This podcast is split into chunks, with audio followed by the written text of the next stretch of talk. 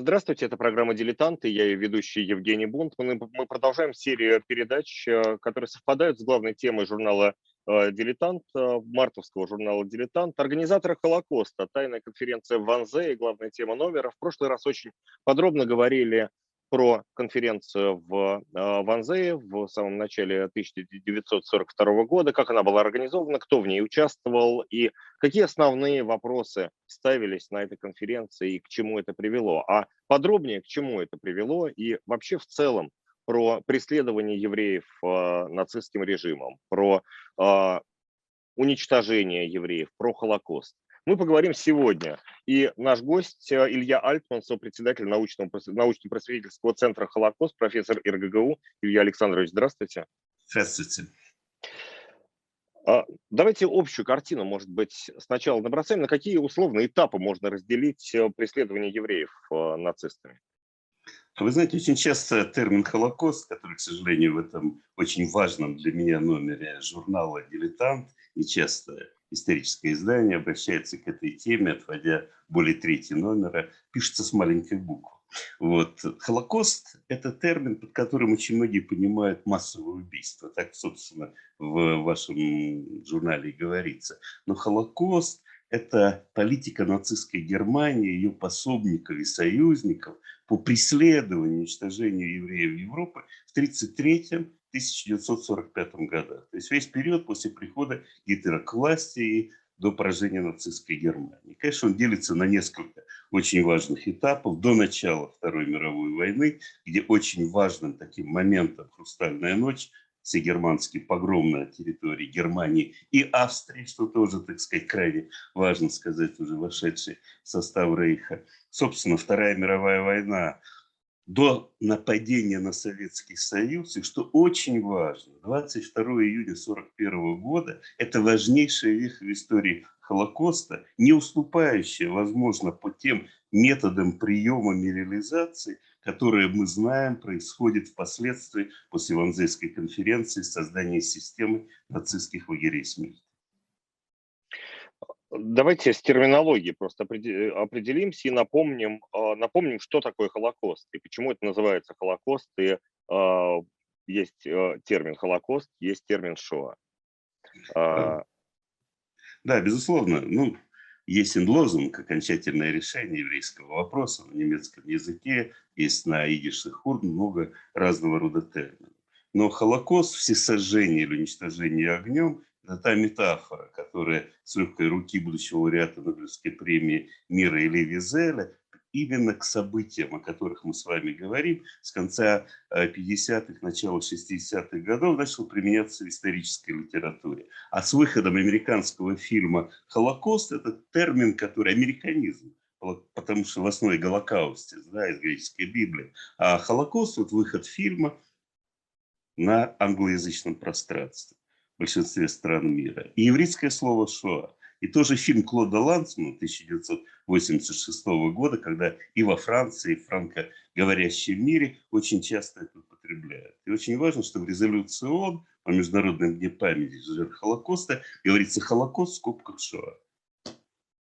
А, с самого начала Гитлер приходит власть, к власти. Что происходит? Первый удар получают немецкие евреи. А, первый, что Первый удар, первый удар получают противники режима.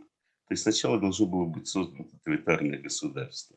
Евреи не были не первыми, не самыми многочисленными жертвами нацизма. Они занимали очень важное место в нацистской идеологии. И для того, чтобы постепенно, а в общем-то в историографии очень четко американский наш коллега Рольф Хилдер обозначил вот эти вот этапы Холокоста.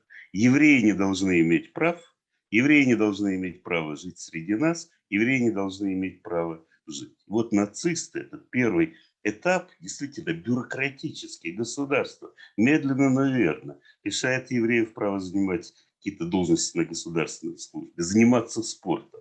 Огромная веха, которая вот в этой истории, это попытка бойкота Олимпиад, двух Олимпиад в Германии 1936 года, когда спортивный вопрос а очень многие аспекты Холокоста, они так современные, в общем-то, э, для аудитории, которая может быть вот как бы вот о евреях, вот об убийстве, не очень понимают, ну, собственно, в моем случае, как можно 30 лет э, именно столько существует наш центр, заниматься этой темой, а ты находишь вокруг себя все время как бы новые, очень актуально звучащие темы. И 1935 год – это очень важная веха. Появляются так называемые Нюрнбергские законы на съезде нацистской партии, решают, наконец, кто такие же евреи закон о гражданстве Рейха наконец дает определение евреев. Вот представьте, там более двух с половиной лет как бы ограничительные права евреев, ну, буквально во всех сферах жизни, и только потом разобрались, да, кто именно является евреем, вот двое из четырех, так сказать, дедушек и бабушек, и даже одна, один или одна дедушка и бабушка, если принадлежит к еврейской общине, или исповедует иудаизм, или если муж или жена евреи. То есть здесь вот это вот четкое разграничение и в какой-то мере и приговор всем тем людям, которые 10 веков жили на территории Германии, считали себя такими же немцами, носили такие же имена и фамилии, в массе своей, так сказать, вот, не были людьми религиозными. Вот этот вот парадокс, который нацисты в своей расовой теории, евреи это по крови, нельзя изменить религию, как в других там странах, где были преследования евреев, нельзя каким-то образом избежать этой политики. Значит, вот очень интересно, что многие евреи не хотят уехать тогда. Они считают, что все как-то пройдет, закончится, не верят, да. Они а многие уехали в этот период между 33-м годом приходом к власти нацистов и 35-м, когда Нюрнбергский расовый закон. Много Вы знаете, уехали? А, они уезжали в соседние страны. Такой вот как бы парадокс. Ну вот там в Эльзас и Лотарингию легко можно было уехать, их присоединили. Ездили там в Чехословакию, да, которую позднее присоединили. В Австрию бежали. Что еще было? Такая тенденция, которая очень пугала оберполицая Берлина они уезжали и возвращались с иностранными паспортами. В 1935 году этот оберполицай, там высшее руководство Германии информирует, что Берлин становится еврейским городом. Во-первых, приезжают из провинции евреи. Они считают, что может быть столица Рейха, так сказать, там законы. Это, в общем-то, инициатива местная. И второе, люди с иностранными паспортами, вот, которым уже не подкопаешься уехала, в общем-то, до начала 39 до 41 года, в общем-то, да, там э, окончательная миграция после вступления Америки в войну была э, невозможна просто. Но с началом Второй мировой войны, в общем-то, две трети евреев в Германии, они сумели, если вместе с э, Австрией, да, страну покинуть. Кстати, очень мало кто знает, вот когда мы говорим о Холокосте, таких масштабах, я такой эксперимент делал не только в нашей стране, читал лекции во многих, э, на многих континентах, от Японии до Аргентины, и задавал обычно слушателям вопрос, а как вы считаете в процентном отношении, как много евреев было в Германии? Вот самый минимум 10%. Узнав о том, что полпроцента всего лишь населения, вот, еврейское население Германии, вопрос, а зачем? Почему евреи, почему на них вот такая немногочисленная группа?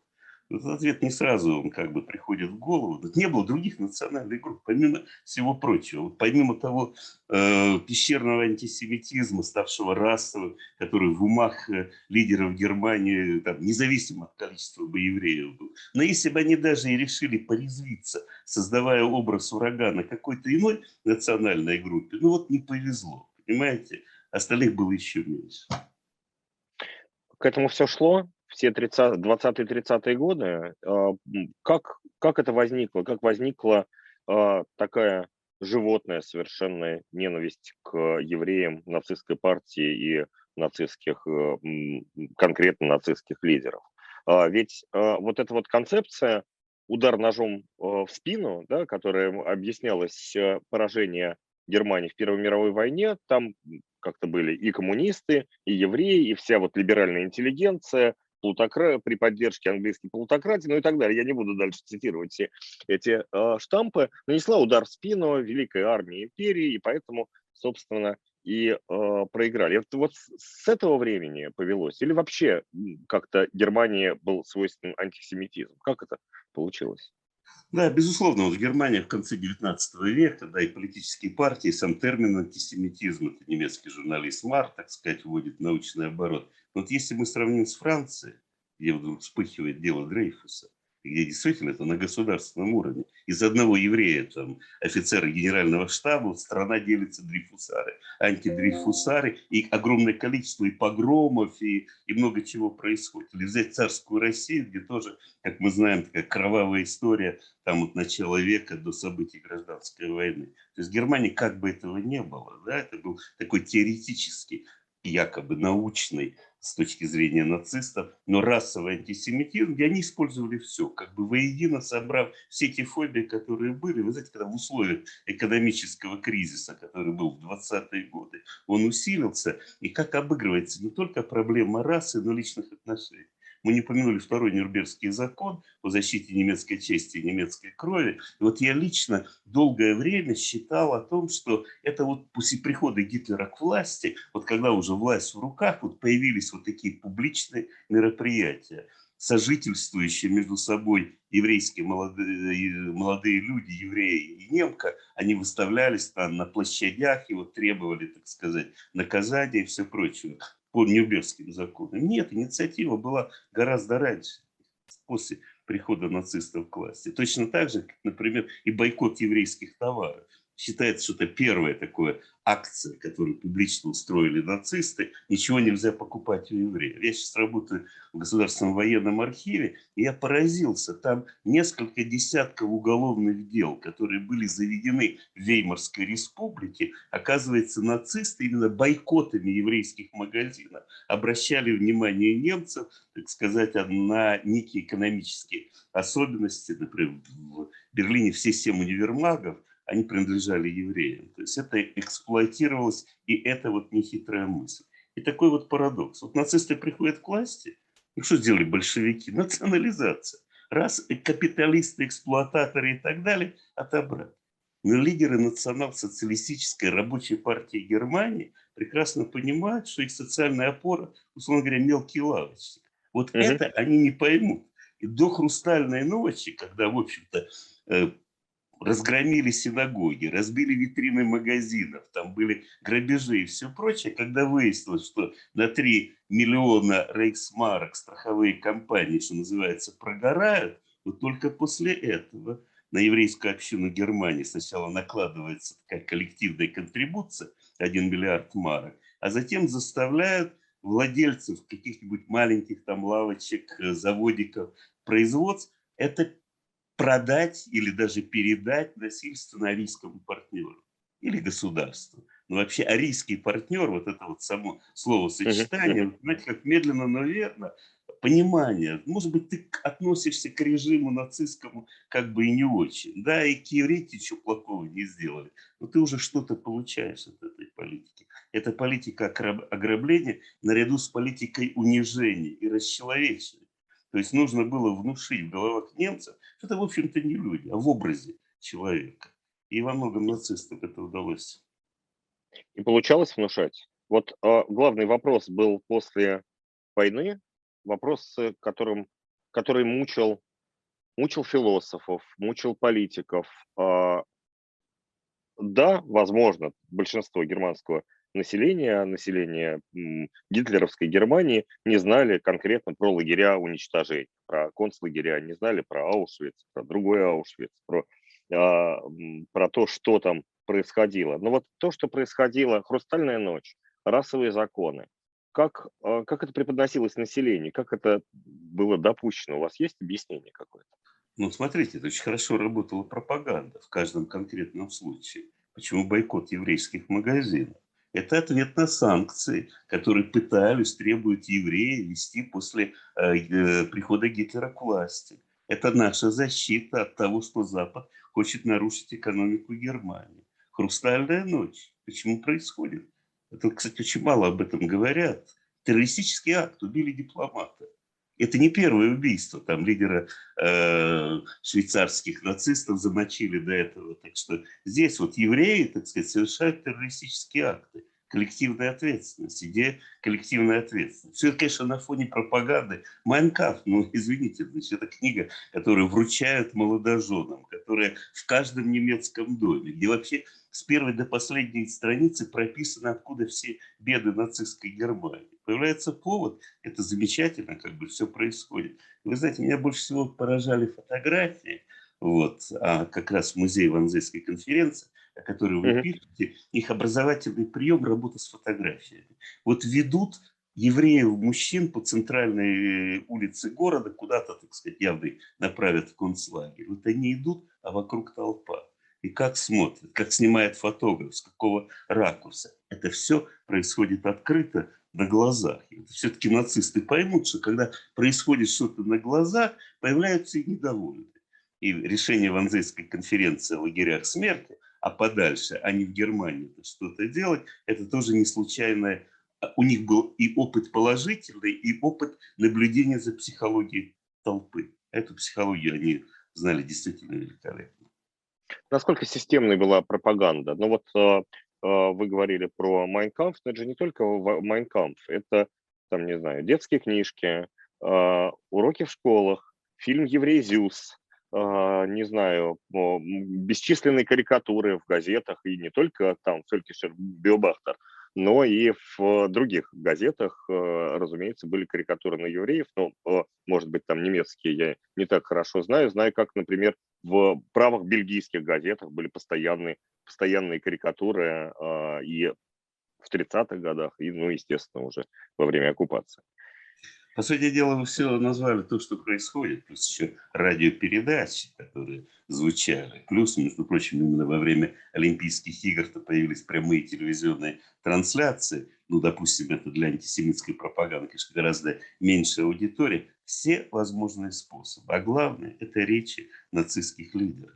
Это выступление. Не было такой международной или внутриполитической темы, когда международное еврейство – главный враг Германии ощущение. Вот, условно говоря, коммунистическая Москва, управляемая евреями, плюс третий интернационал, с одной стороны, банкиры, которые там, на Западе поддерживают социал-демократов, вот источник всех проблем. Делается очень просто. То есть эта модель, она, наверное, вечна по созданию образа врага, для разных категорий населения это все проводится. Но вы вот отметили одну очень важную тему. Наверное, школа. Вот я все-таки думаю, ведь те, кто пришел на нашу территорию нашей страны в 1941 году, да, это были в основном молодые люди, которым хватило вот этих шести лет обучения в школах и университетах. Причем, заметьте, с каким энтузиазмом, вот э, посещаешь, я читал лекции в Гейдельберге, в других университетах Берлин, жгли книги уже в 1933 году.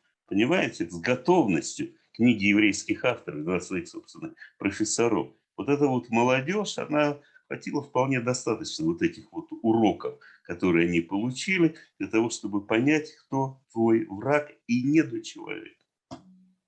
Ну, то есть э, э, здесь как-то, если подвести итог этой пропаганды, получалось, что нацистская пропаганда наделяла чертами еврейскими всех своих врагов, английских э, дипломатов. Говорю, ну как же, вот у них вообще премьер-министр был еврей, там половина 19 века. А, большевиков, естественно, все знают вот эти, разумеется, антисемитские карикатуры а, на большевиков, на богатых, э, на просто там, не знаю, может быть, а, бедных евреев, точно так же, как на богатых немецких евреев. То есть все враги, там, асоциальные евреи, наоборот, слишком богатые, наделялись еврейскими чертами. Безусловно. И плюс, вы понимаете, болевые точки образ такого страшного, э, внешне отвратительного еврейского мужчины, который совращает немецкую девушку. То есть эти сексуальные мотивы, которые все время витают э, в облаке. Тоже вот мы недавно опубликовали статью о карикатурах вишистской Франции, которые появились уже э, в конце 40-го, э, начале 41-го года. Но все это немецкими пропагандистами. Да, шло, там в Париже была специальная контора, которая штамповала, опираясь на немецкий опыт. Я тоже это видел. И вот эти вот все образы, здесь очень важно сочетание. С одной стороны, создание демонического образа врага, какой-то коварный, всесильный, он как бы везде, с одной стороны, а с другой стороны, это вот на примере того же фильма, о которых вы говорили, там еврей Зюс Вечный Жид, особенно Вечный Жид, вот убивающий в кошерных целях убийство коров, значит, реки крови, такой, значит, отвратительный тип, который, так сказать, убивает животных. Недаром первый антисемитский закон назывался о защите животных. Вообще, видите, как лирично звучат вот эти антиеврейские законы. Их была огромная масса. Когда я узнал о том, что более 1400 распоряжений за все время нацистской диктатуры в том или ином виде, которые касались евреев, все они практически все время появлялись и касались абсолютно всех сфер жизни. Но не только евреев, но немцев. Это нужно было учитывать. Илья Альтман, сопредседатель научно-просветительского центра «Холокост», профессор РГГУ. А, одна из главных черт – это расчеловечивание в этой компании. Да, это безусловно. Вы понимаете, когда мы говорим расчеловечивание, это двусторонний процесс. Это расчеловечивание жертвы и расчеловечивание потенциального палача, который еще не знает о том, что именно он будет убивать. Что решение вот этого, неважно, как называется, еврейского вопроса, просто решение, всеобщее решение, всеобъемлющее, а затем окончательно ты в этом будешь участвовать. Это вот один из главных уроков Холокоста. Илья Альтман у нас в эфире. Это программа «Дилетанты», я ведущий Евгений Бунтман. А, мы говорим про Холокост, как он был организован, как проходило а, преследование и впоследствии целенаправленное уничтожение евреев нацистской Германии. А, «Хрустальная ночь». Дальше у нас захватывают Австрию, Чехословакия, 1 сентября 1939 года Польша. А, это территория и Польша, и Чехословакия а, с достаточно большим процентом еврейского населения. Вот а, с этого момента начинается какое-то массовое уничтожение. Маленькое уточнение. Сначала аншлюс Австрии, март, хрустальная ночь. Ноябрь. Вот mm-hmm. мало кто обращает внимание, что в хрустальную ночь больше всего э, порезвились именно э, нацисты в Австрии. В Германии уже это привычно унижение евреев. А здесь, да, заставить щетками помыть мостовые в Вене в марте, а тут еще и возможность отличиться в «Хрустальной ночи». Большинство убитых было на этой территории. Чехословакия – это особый такой вот случай. У евреев этой страны была возможность уехать в массе своей, они, что называется, унесли ноги. Не все, конечно, понятно, так сказать. Вот потом Терезен, известная гетто, куда отправляли, так сказать, несколько десятков евреев в Чехии, в процентном отношении сумели уехать очень и очень многие. Польша. Обычно наши западные коллеги, до того, как открылись наши архивы, с участием вашего покорного слуги, как раз конец 80-х годов я, собственно, и стал заниматься этой темой, потому что открылись те архивы, которые, ну, в общем, скрывали то, что происходило на нашей территории. Вот. И понятно, что первые важные книги, которые рассказывали о Холокосте, опирались на события, которые происходили в Польше. Но до нападения на Советский Союз количество физически уничтоженных евреев в Польше – это всего лишь несколько тысяч человек. Это не массовое уничтожение, это либо эксцессы, или евреи попадают в какую-то категорию тех, кого нацисты считают опасными польской интеллигенции. Например, профессора Краковского университета, отказавшиеся э, преподавать по немецким учебным программам и расстрелянные там же, так сказать, во дворе университета, вот они были евреи, да, другие как бы вещи.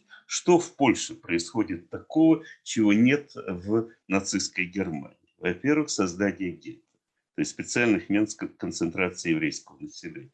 Во-вторых, использование специального познавательного знака. В отличие от номера дилетанта, который приводит желтую шестиконечную звезду, польские евреи носили нарукавные повязки белого цвета с синей звездой и государственный да, есть э, флаг государства Израиль, вот он повторяет именно это mm-hmm. изображение. Вообще по части э, фантазии, какие нашивки э, обозначения евреев, вот я в своей монографии так сказать, уже 20 лет назад указал 62 вида опознавательных знаков, которые местные командиры воинских частей или эсэсовцы, которые организовывали уничтожение евреев, они устанавливали, так сказать, на подведомственной им территории. Но действительно, она была шестиконечная, она была желтой. Например, в Советском Союзе, в Калуге, то есть далеко ходить не надо, там, менее 200 километров от Москвы, звезда действительно была желтой, но пятиконечная. Мы еще угу. перейдем к этому очень интересному. То есть она носила в определенных территориях еще очень какой-то важный смысл. Да? Ну, вот, не только звезда, там, повязка «Яжи», например. Да? Это надо додуматься. Вот так вот унижать. Это же система унижения, которая была. И вот очень важная веха, э, мало в историографии упоминаемая.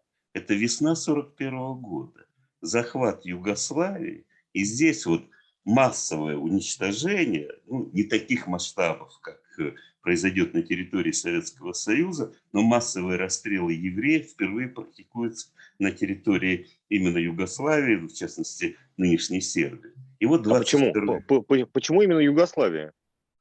Ну, здесь, э, опять же, вероятно, так сказать, фактор местного населения. Да, вот усташи, хорваты, которые в этом активно принимали участие. Но вот те меры, которые были недавно на выставке в Главном архивном управлении, такой интереснейший отчет советского дипломата, который, в общем, в Москву там с тревогой, союзники в этот период времени сообщают о том, что они делают. Там к советским евреям, советским паспортом, так сказать, на улицу выйти нельзя. То есть вот это поражающее вот именно на территории этой страны, еще раз говорю, вот даже для меня это была такая вот немножко новая информация, но тем не менее нарастает. Уже вот это нарастает теория ненависти. Уже тогда, когда... А это именно у хорватов было, Илья Александрович, прошу прощения. Нет, я... это немцы. Немцы, ну, начинали сами немцы. Впоследствии, ага. так сказать, образования э, независимого государства Хорватии. Кстати, я думаю, мы затронем эту очень важную тему, потому что проблема геноцида, геноцида славянских народов. Вот видите, в политике нацистов происходят такие вещи, как образование ну, таких марионеточных государств, как, например, Словакия,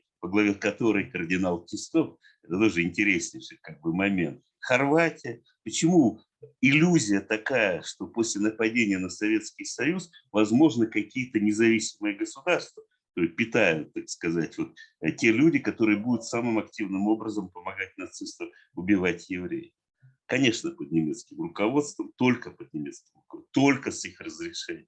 Это можно и инсценировать как бы погромы, снимая их на пленку, как было, например, да, вот в Каунасе, там знаменитый погром в гараже, да, когда сегодня мы обладаем протоколом допроса фотографов, который рассказывал, как немецкий офицер эсэсовец запрещал, чтобы он появился в кадре, тогда, когда происходили эти события.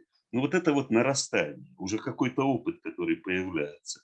И нападение на Советский Союз, когда звучит, в общем-то, идея, а, тотальной войны, а во-вторых, слоган «борьба с жидобольшевизмом». Mm-hmm. То есть происходит что-то особенное.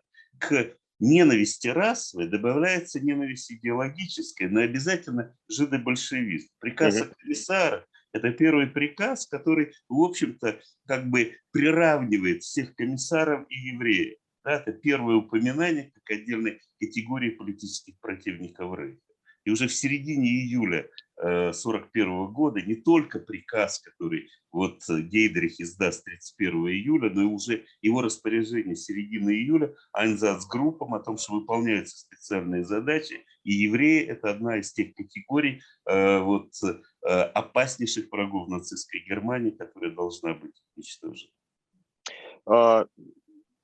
Пользуясь термином Ханна Аренд «банальность зла», а, вот а, здесь очень много объясняется и бюрократии, что там слишком, слишком много евреев, и поэтому их надо сначала уже не получится сгонять в гетто, и поэтому надо организовывать лагеря уничтожения, да, о чем мы, собственно, говорили в прошлой программе про Ванзейскую конференцию. А, но я бы хотел э, тоже про какие-то банальные еще вещи, может быть, бюрократические, немножко поговорить, как это как это не ужасно, потому что это, э, это тоже бюрократия, которая не берет, не берет всерьез, не относится к человеческой жизни, а, а такая абсолютно бездушная. Как было устроено гетто? Вот что такое гетто? Э, гетто – это часть, э, как правило, городского, хотя не обязательно, были местечки, сельские какие-то места. Да? Значит, это часть населенного пункта, куда или переселяются евреи, или если они компактно проживают, особенно относительно небольших городах, это ли вокруг торговых площадей, торговый какой-то базара, там, условно говоря. Нет, вы знаете, я скорее имею в виду вот принудительные гетто, которые появляются уже в Польше. А, там Варшавская гетто, Лодзинская гетто. Да, значит, если мы берем вот эти первые классические гетто, которые появляются, вот город Варшава, в котором проживает порядка двух миллионов человек. Отбирается территория центре города, там действительно компактно проживает еврейское население, но далеко не все. И примерно 450 тысяч человек, то есть, подумайте, это четвертая часть населения города, она проживает, сгоняется на территорию, занимающую 3% городской площади. Вот сразу себе представить. Принудительное переселение, и с собой можно взять только то, что ты можешь унести где выход, так сказать, в свою квартиру что-то забрать, это уже приключение, это уже опасно и все прочее. Как правило, это огораживаемая территория. Вот в Варшавском гетто там забор, там по некоторым данным 3, 3 метра, так сказать, ну, средний 3,5 метра, и запрет общения с остальным населением. В Варшаве есть одна сложность. Главная трамвайная линия, она ее ну, никак не убрать. Через гетто ходит городской трамвай он ходит с той же самой, вот наверху, шестиконечная звезда. Он не имеет права останавливаться.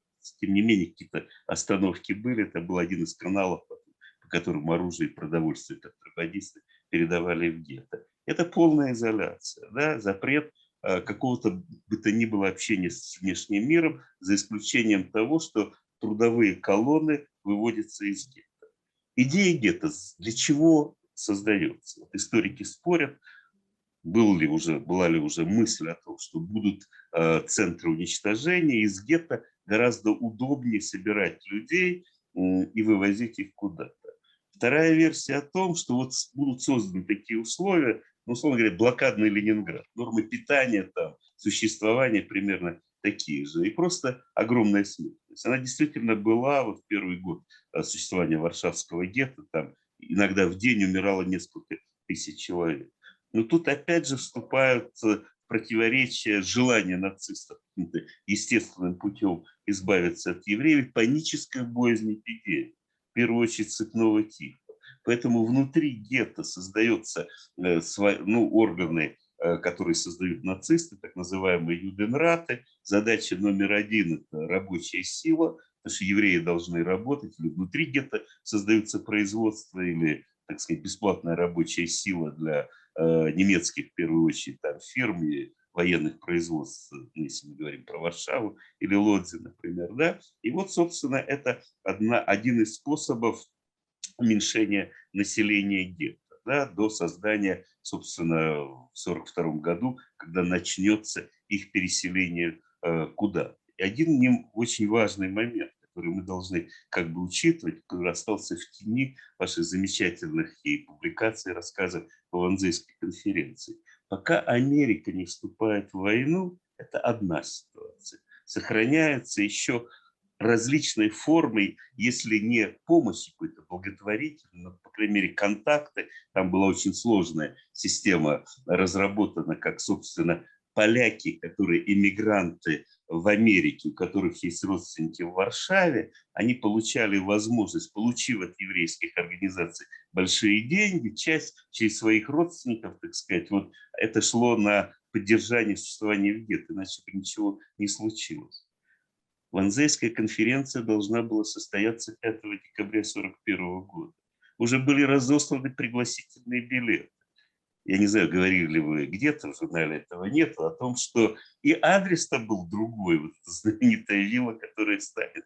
Вот, понимаете, наступление под Москвой, вступление Америку, Америки в войну вот отложило да, более чем на, примерно на полтора месяца проведение совещания, которое на самом-то деле, это чрезвычайно важно, опиралось на тот самый опыт 1941 года, когда только эсэсовскими подразделениями вот было уничтожено более 600 тысяч советских евреев. Это за, цифры, за которые они отчитывались практически ежедневно вот уже с августа 1941 года. Еще воинские части, а еще местное население, которое участвует в погроме. То есть по некоторым оценкам, 1 миллион уже до начала Ванзейской конференции, уже не, не зря появляется там карта в конце января, советская территория и часть там Эстония написана Юденфрай. Вот это даже на Ванзейской конференции, вот оно, окончательное решение 20 января, а 31 января, пожалуйста, карта, которая и показывает, гробики обозначены, где сколько уничтожены евреи. То есть это та бюрократическая система, о которой вы говорили, она начиналась с регистрации. Это ведь выявление потенциальной жертвы. Это то еще тогда не очень понятно, что ты уже никуда не денешься.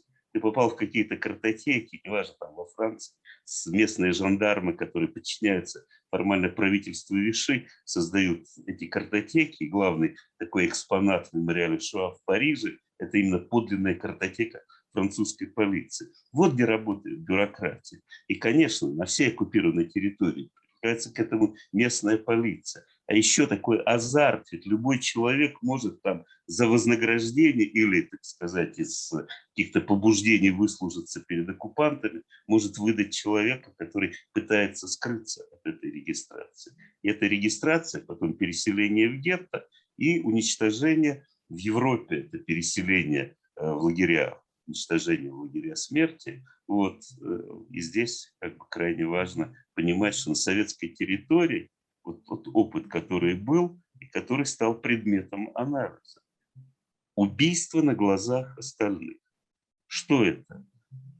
Привлечение на свою сторону местного населения таким образом, когда они видят, как немцы расправляются с той категорией э, людей, которые по э, нацистской идеологии и являются опорой советского режима. Вот это очень важно понимать. Такой классический случай, когда мы говорим об участии местного населения, погром в Едва. Ну, все об этом знают. Самое, так сказать, вот так, кровавое э, лето 1941 года. Соседи убивают соседей. Благодаря Томасу Гроссу, благодаря вот этой всей истории и так далее, мы это прекрасно знаем. И обычно пускаем один очень важный момент. Этот польский город Едвабно входил в состав Белостокской области Белорусской ССР с сентября 1939 по июнь 1941 года.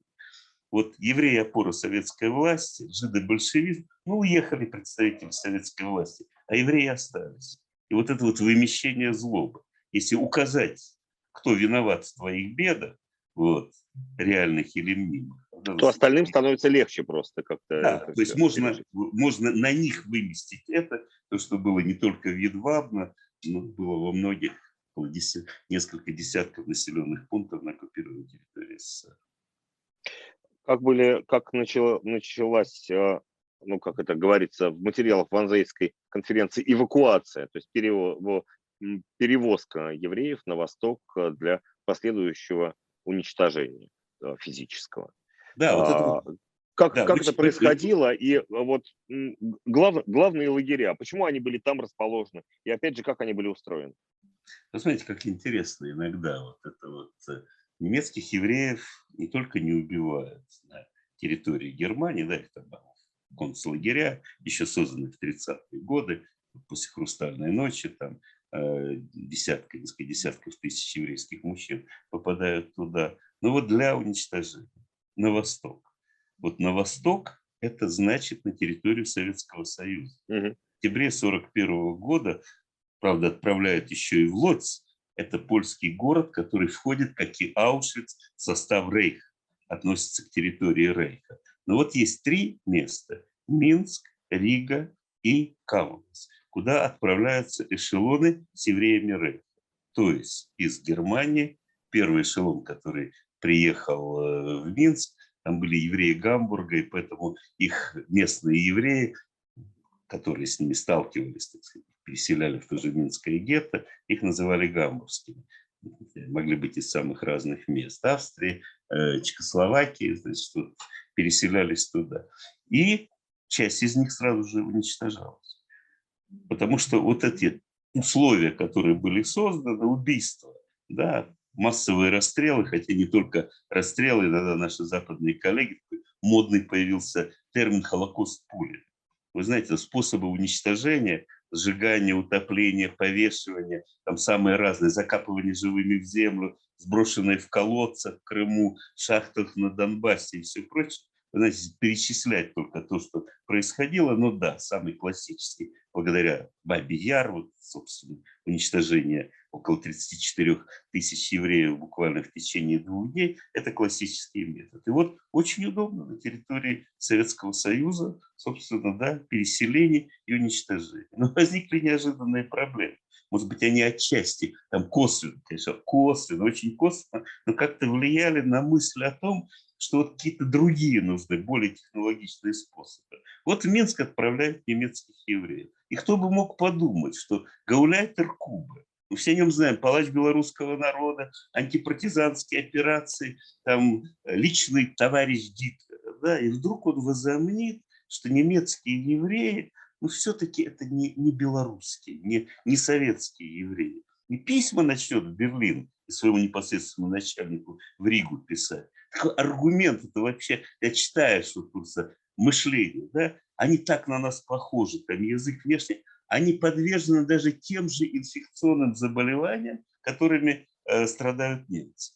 И он оставляет какую-то часть этих евреев. Ну зачем нацистам вот подобные еще проблемы, когда гораздо проще после Ванзейской конференции, действительно, тем более уже это тоже очень важно сказать, в декабре 1941 года начинает действовать как центр уничтожения один из шести таких вот центров, которых создадут на территории оккупированной Польши, лагерь в Халу. То есть там еще нету газовых камер классических, нет сожжений крематориев. Там такой метод, можно сказать, переходный. С одной стороны, выхлопные газы, значит, вот э, будущие душегубки, которые они будут экспериментировать, вот такие огромные как бы душегубки стационарные, которым убивают узников этого лагеря. То есть идут mm-hmm. разного рода эксперименты, поэтому Ванзейская конференция, она опиралась на тот опыт, с их точки зрения, организаторов, как положительный и отрицательный, который был на территории Советского Союза. Без понимания этого, вы хотя бы, понимаете, обратите внимание на такую деталь. Это э, перечень, э, так сказать, статистика э, евреев, проживающих в различных странах мира. В тот момент 11 миллионов по статистике Ванзейской конференции. К этому времени я вот в военном архиве просто видел эту статистику когда вот дружественные отношения Германии и СССР, им, видимо, попали перепись 1939 э, года, какие-то их результаты, потому что население, так сказать, там Украины, например, число проживавших на Украине, оно очень точно. Но сама эта статистика, она учитывает уже то, что проводилось. Прибалтийские страны, там указано количество евреев с учетом того, сколько их в этот момент остается а 5 миллионов Советский Союз, это включает эти цифры. Румыния, которая там указана, но ведь это территория Бессарабии и эм, Буковины в 1940 году ставшая советской территорией. Да? То есть здесь это уже те же самые советские евреи в цифрах, которые входят в 5 миллионов. Поэтому, понимаете, такой любой нацистский документ, план Леос, протокол Ванзейской конференции, сегодня историки не относятся к как к священной корове. Они стараются изучить и понять, и замечательно, конечно. Вот э, в этих документах очень часто появляются какие-то понятные составителям слова, да, термины, вот, за которыми скрывается сам процесс. Но окончательное решение еврейского вопроса – это абсолютно понятный и участникам конференции, и исполнителям последующим, да, это тотальное уничтожение еврейского народа. У нас ни разу не звучало это слово. Массово пишут, вот говорят многочисленно. Да нет, это не один еврей, который не должен уцелеть. Он не может сменить религию, он не может там пойти, если на службу к немцам. Да? Ну, было же наверняка какое-то количество людей, там, обиженных советской властью или желающих сохранить свою жизнь готовы, наверное, делать то же самое, что делали коллаборационисты, да, если бы у них был именно этот шанс. Нет, немецкая, российская идеология такого шанса евреям не давала. Илья Александрович, а, а я еще хотел вас спросить, как проходил Холокост в остальных странах, полузависимых, независимых, сателлитах Германии. Ну вот у нас там Словакия есть независимая, ну формально независимая, Хорватия, есть протекторат Богемии и Моравии, Есть Франция, разделенная надвое с фашистским правительством, есть Румыния, Венгрия, Болгария. Как э, э, там это происходило? Но если это я еще забыл Голландию, Бельгию, Данию и так далее. Ну вот вы знаете, я могу лишь показать наше последнее учебное пособие, вот, которое в РГГУ мы сделали, «История Холокоста и геноцида». О всех странах очень коротко мы сказали. Сою- э, союзники нацистской Германии. Как ни странно, именно с ними сложнее всего. Венгрия не готова была убивать своих э, евреев. Да? Финляндия вообще напрочь отказалась это делать. Вот такая вот особенности, так сказать, там, Испания, которая посылала свои войска и все прочее. Да, это значит ситуации, которые не только с северными странами возникали проблемы. Когда речь о Новозельской конференции шла о северных странах, я думаю, что в первую очередь вспомнили о, о Финляндии. Вот. э, В разных странах все зависело от степени э, самой э, как бы структуры оккупационного режима. Вот во Франции уцелело больше всего евреев, потому что юг Франции, несмотря на антисемитские законы и пропаганду, было куда бежать. В Венгрии, э, в Бельгии был более мягкий нацистский оккупационный режим, там уцелело евреев чуть меньше в процентном отношении, чем во Франции, но тем не менее уцелело, тоже через Францию можно было бежать. Голландия, где по числу людей, спасавших евреев, на втором месте после поляков, да, где действовало мощное движение э, сопротивления. А вот нацистский, так сказать, гауляйтер, который управлял, вот он окончательное решение, 120 тысяч, 108 тысяч там погибло.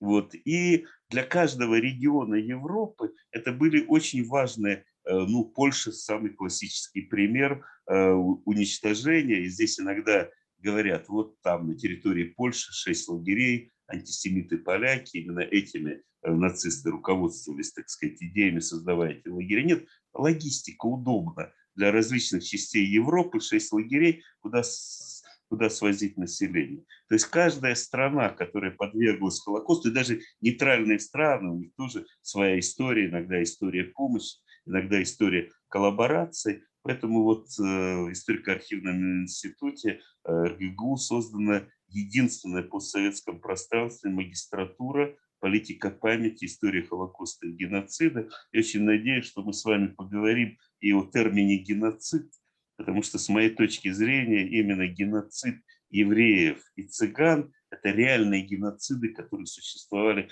во время Второй мировой войны, признанные международным сообществом о евреях, преследовании евреев в тексте Нюрнбергского трибунала. Сегодня расширенная трактовка термина геноцид который переносится на весь советский народ на оккупированной территории, вот исток того, что такая идеологема очень легко применяется и к современным нам событиям. А здесь терминами, ученые говорят о терминах, не спорят, о терминах договариваются, у нас никто о них не договаривается. У нас они становятся политической идеологемой, иногда и руководством к действию. Спасибо большое. Илья Альтман, сопредседатель научно-просветительского центра «Холокост», профессор, РГГУ, был у нас в эфире. Это про- программа «Дилетанты». Для вас ее провел Евгений Бунтман. Спасибо большое и всего доброго.